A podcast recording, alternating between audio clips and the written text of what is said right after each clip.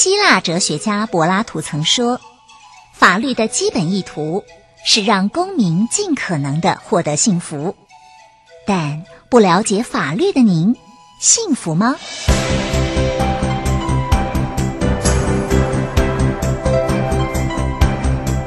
法律敲敲门，带您进入浩瀚的法律世界，轻松掌握难懂的法律常识，帮您捍卫权益，不孤单。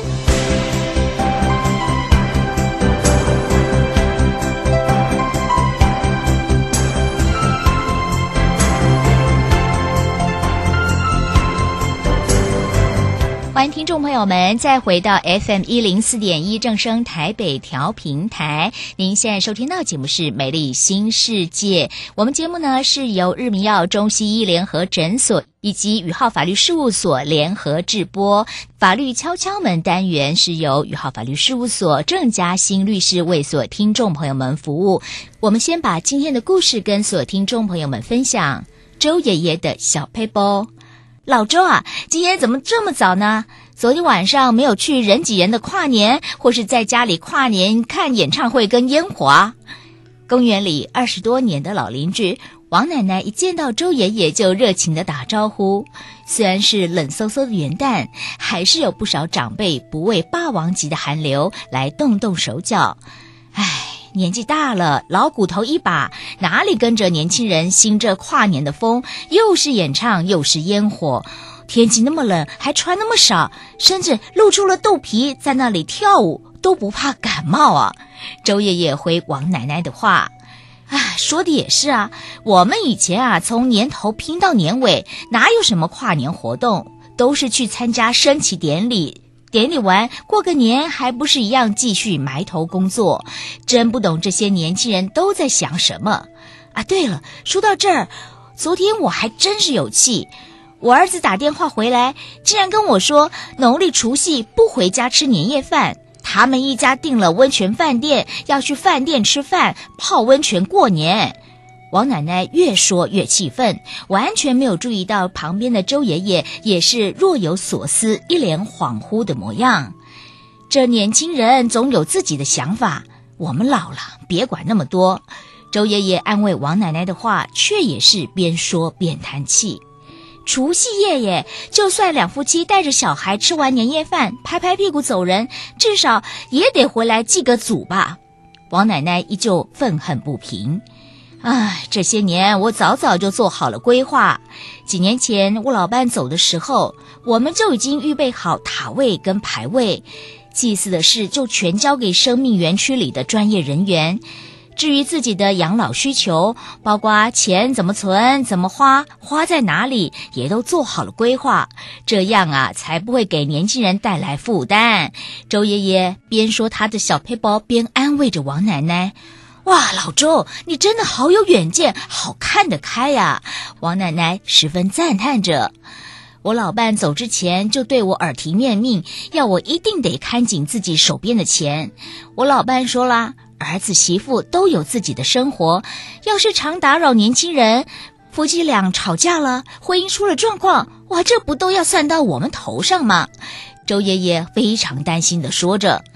哇。郑律师，这位周爷爷真的是相当的有远见哦。但是王奶奶的担心似乎也是时下年轻人的想法哦。我发现现在年轻人，嗯，对于过农历年真的没有那么有兴致了哦。大部分都想放假就全家到一个温泉区，甚至还可以出国的时候出国游玩一下，也是就当过年吧。但是啊，郑律师，周爷爷跟他老伴是有远见，早早做了规划。王奶奶是不是要好好参考一下周爷爷的规划比较好呢？可是哦，这倒也不是每一位长辈都能够像周爷爷能够这么有远见啊。刚刚修贝在讲到除夕夜的时候哦，就让我想到，呃，去年对，现在应该要说去年了，是去年也是在农历年前后。哇，这个新冠肺炎的疫情就开始慢慢的被大家注意到，还没有扩散开来，嗯、就是被大家注意到了。没错，那我还记得哦，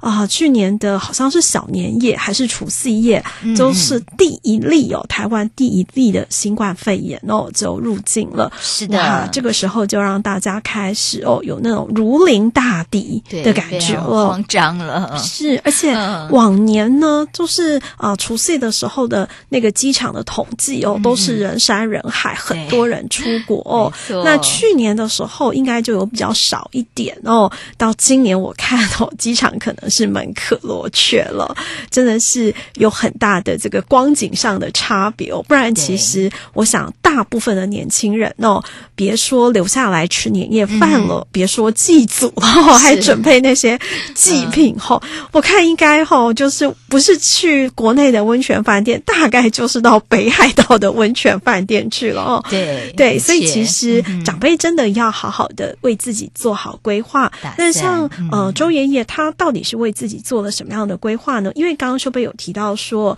爷爷他呢呃已经把自己的养老需求哦，就是听从了他老伴的很有智慧的意见哦，包括钱呐、啊、怎么存、怎么花、花在哪里，全部都做好了规划。这是怎么做到的呢？就是啊，呃，我们经管会啊。在二零一八年的时候呢，就希望能够尽量的去推有所谓的安养信托，是，而且这安养信托呢，最重要的目的就是呃，要提供长辈或者是身心障碍者哦，在未来哦都有足够的金钱可以使用，而且呢还要确保他们的资产哦不会遭到比如说诈骗变成了肥羊。嗯、那同时呢，更重要的事情是哦，透过这个信托专专业的金融人员哦去做理财、去做规划，降低了他的投资的风险哦。嗯、所以金管会就在二零一八年的时候要求信托工会呢，他们必须要能够我提出来所谓的身心障碍者以及哦对于长辈来说的一个安养契约哦。第一个目的就是要达到让长辈以及这些身心障碍者哦，在自己的意思还算清楚的时候，就像周爷爷这样，就。像王奶奶这样子，都还可以在元旦哦，霸王级寒流来的时候，都已经是六度的时候，太平山哦都已经是一片银雪的世界的时候，都还可以到公园去运动，去打太极拳，去跳圆脊舞。那他们就可以先来找到适合他们的信托的方案，其中包含了，比如说你想要用你的存款，那就用现金信托；如果你有不动产，那就做不动产信托。假设你有的是公司的股票或股权哦，尤其是你可能在年轻的时候是叱咤商场的经营者哦，那这个时候就可以用有价证券的信托。那这些信托很重要的一点就是哦，你可以自己去指示，就是这些钱在未来的时候，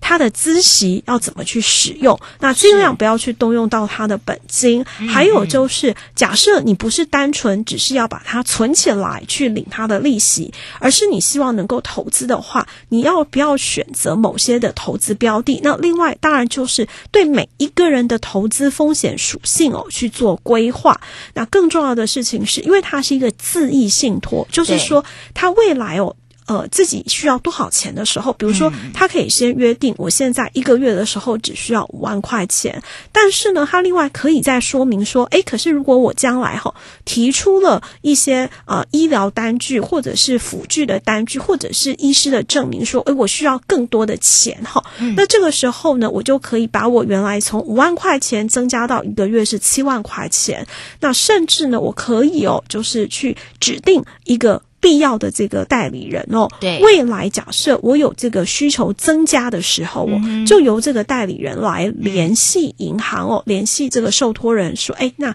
这个部分哦，资产有在增加的必要哦，嗯、所以就会达到刚刚周爷爷跟王奶奶说的，就是钱要怎么存、怎么花、嗯、要怎么用，它的用途要用在哪里哦，对，是可以一清二楚、明明白白的写下来的。但是郑律师，如果我们做了这个安养信托之后，这要如何来确保信托的资产不会被盗用呢，或滥用呢？是这一点非常的重要哦，哦。因为对于长辈或者是身心障碍者来说，因为他们、嗯、呃可能往后不会再有新的收入，就他的工作能力可能已经降低了，那、嗯、甚至呢，他可能只剩下过去投资的一些被动收入哦，嗯、所以怎么样去确保以及哦确定这些钱不会被随便花掉，对，就非常的重要哦。那因此呢，虽然哦我们的信托法只有强制公益信托才有信托监察人，嗯、但是在长辈的这个安养信托以及身心障碍者的安养信托上面呢，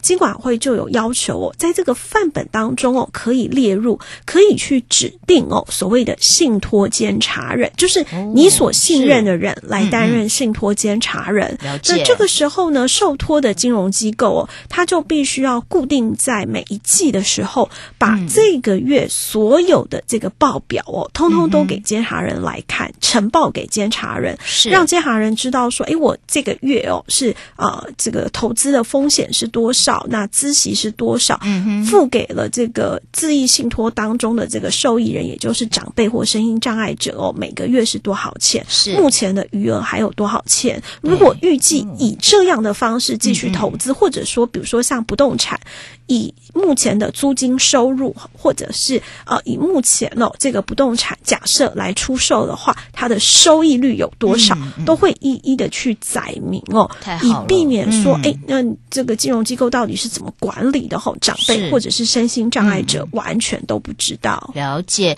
但如果说有增加了生活啦，还有医疗费用的必要，比方像是失智了、失能了，这该怎么办？钱可以马上拿得出来吗？所以。所以这个时候，我假设说，像周爷爷这样子，他已经有做了呃长辈的安养信托，嗯、或者是像呃有一些身心障碍的父母亲。预先替声音障碍者或声音障碍者自己先预先替自己做了声音障碍者安养信托的时候，其实是可以同时搭配所谓的意定监护来进行哦。是意定监护呢，指的就是那我将来假设我意思没有办法表达，或者是我没有办法听懂别人意思的时候，我需要有辅助人或者是监护人，我必须要受到辅助宣告或监护宣告。嗯，那我就直接呢，在我的这个信托契约当中，我就直接载明说哦，哎、嗯，未来假设我失智或我失能的时候，嗯、我所指定的意定监护人是谁？谁？那我已经跟他签订了意定监护契约，嗯、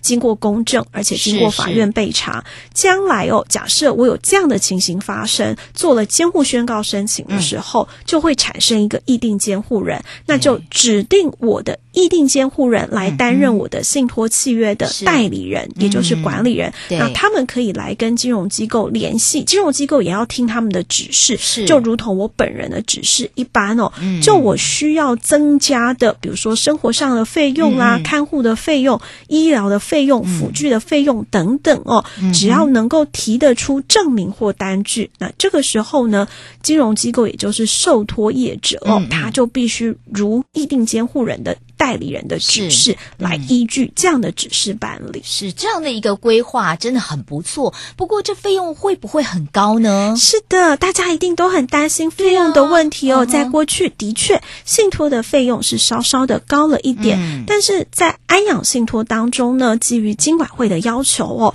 它的开办费也就是成立费呢，大概是在五千元左右，嗯、是不会超过五千元的。嗯、那至于它的管理费呢，就是以这个。管理的标的，也就是财产的总额的零点五 percent 来计算。那每个月会从这个孳息当中先做扣除。比如说，这个月可能有利息是五万块钱，那它的管理费如果只需要，比如说多少钱的话，它就先从这个利息当中先扣除，尽量的不要去动用到这个信托的本金。没错，这周爷爷真的是非常有远见和智慧啊！所以，听众朋友们，如果你还没有看。开始规划的话，真的要好好的来思考一下哦。不管是现金、不动产，或者是有价证券，它都可以做分别的信托，而且价格也并不贵。那听众朋友们，如果说你对你的财产上面有很多不了解的地方，欢迎您拨打宇浩法律事务所的电话是二三五一一八零零